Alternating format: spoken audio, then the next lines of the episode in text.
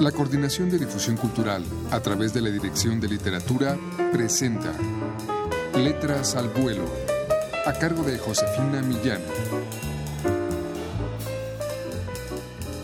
Amigos, muy buenas tardes. A continuación escuchen ustedes un fragmento de Historia de Fantasmas de la novela de Santiago Gamboa, El síndrome de Ulises.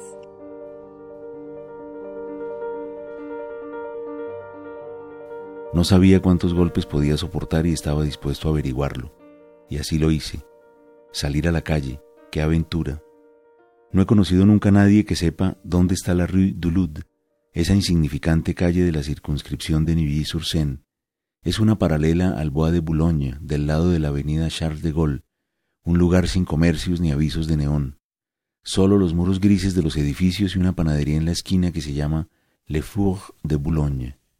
Es una calle fría y algo triste, habitada por familias burguesas que miran con nerviosismo si alguien llega a cruzarse en su camino, pues por ahí todo el mundo va en carro. Mi cuenta bancaria, abierta hacía dos meses con la suma exacta de 3.600 francos en el Crédit Lyonnais del Boulevard Montparnasse, estaba francamente mal. Ya solo quedaban 875 y no parecía haber modo de que esa maldita cifra aumentara. Había conseguido unas clases de español en una academia por las que me pagaban poco, exactamente 85 francos la hora, así que debía lograr al menos 20 al mes para el alquiler, que era de 1.200 francos. Y ahí estaba el problema, pues el trabajo había que dividirlo con otros profesores tan muertos de hambre como yo, lo que nos dejaba muy poco. Uno de ellos era un argentino de 70 años, novelista, crítico de cine y exitoso autor teatral en Buenos Aires. Eso nos decía.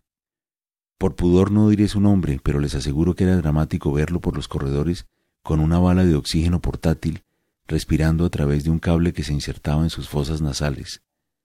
Como buen porteño, siempre se vestía muy elegante y usaba sombrero, pero al fondo la realidad era la misma, y era la de ser un profesor muerto de hambre.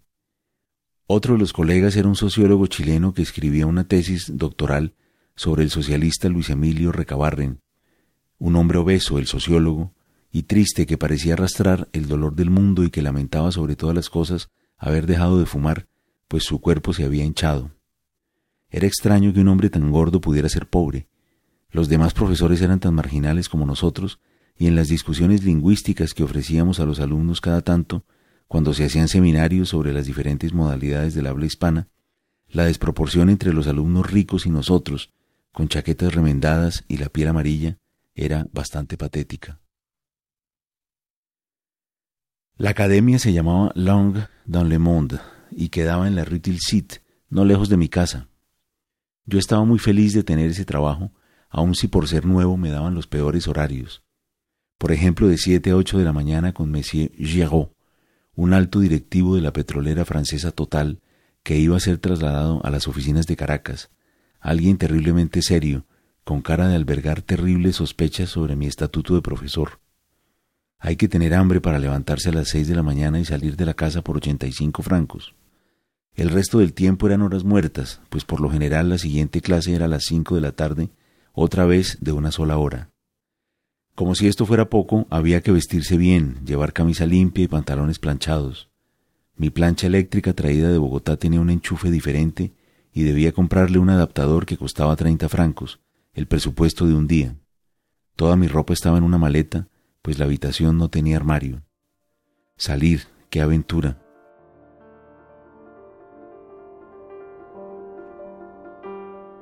Historia de fantasmas de Santiago Gamboa es este fragmento que escuchamos y corresponde a El síndrome de Ulises, quizás la novela más ambiciosa del autor colombiano, quien se refiere a los inmigrantes del tercer mundo como los grandes aventureros, los Ulises del siglo XX y XXI, que luchan contra su Polifemo y su Circe.